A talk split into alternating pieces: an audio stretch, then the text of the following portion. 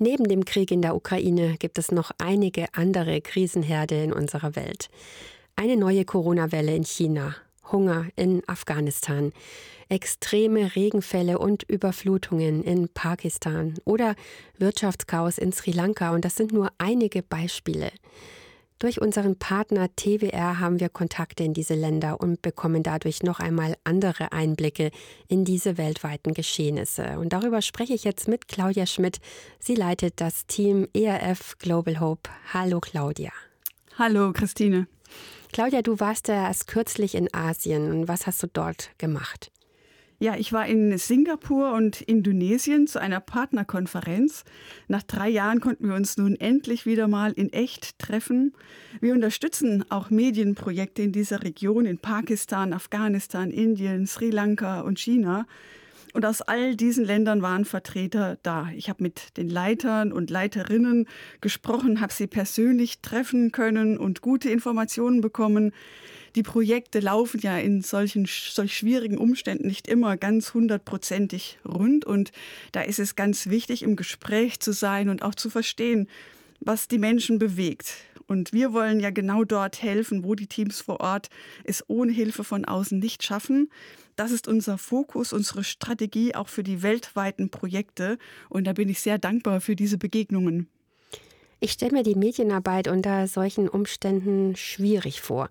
Gibt es etwas, was dich besonders bewegt hat? Ja, Medienarbeit ist schwierig, wenn massive Probleme da sind, wenn zum Beispiel die Infrastruktur in einem Land völlig zusammenbricht.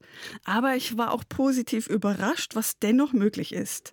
Was mich besonders bewegt hat, ist, dass die Menschen nicht bei ihren Problemen stehen bleiben. Sie gehen trotz allem mutig vorwärts, sie verfolgen ihre Ziele und sie haben auch Träume und Visionen. In Sri Lanka zum Beispiel, da sind äh, die Teammitglieder zum Teil 20 Kilometer zu Fuß ins Studio oder ins Büro gelaufen.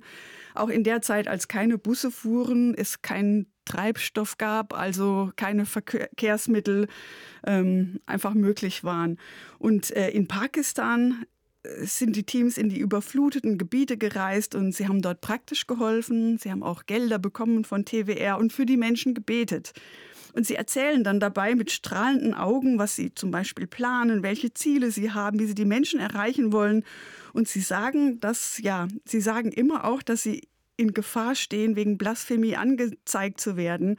Und äh, trotzdem verteilen sie ihre Informationen und geben solche Media-Kits weiter. Das sind so MP3-Player mit Programmen und Literatur. Und sie erfahren, dass die Menschen offen sind und äh, sich dafür interessieren.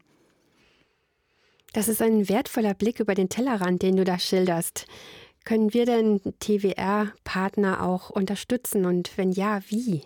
Ja, wir können sie unterstützen und wir tun das auch mit Finanzen. Der ERF gibt ja 10 Prozent seiner Spendeneinnahme in weltweite Projekte.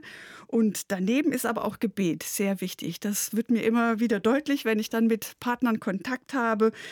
Ähm, wir geben regelmäßig Informationen weiter auch mit konkreten Gebetsanliegen, zum Beispiel, dass die Leiter in Afghanistan und Pakistan Mut brauchen, Weisheit und Schutz für ihre Arbeit, wenn sie da unterwegs sind. Das ist ein wichtiges Gebetsanliegen. Vielen Dank, Claudia, für diese Einblicke und auch für die Anregungen zum Beten. Mehr Infos, diesen Beitrag zum Nachhören sowie einen Artikel von Claudia Schmidt finden Sie auf erf.de-aktuell.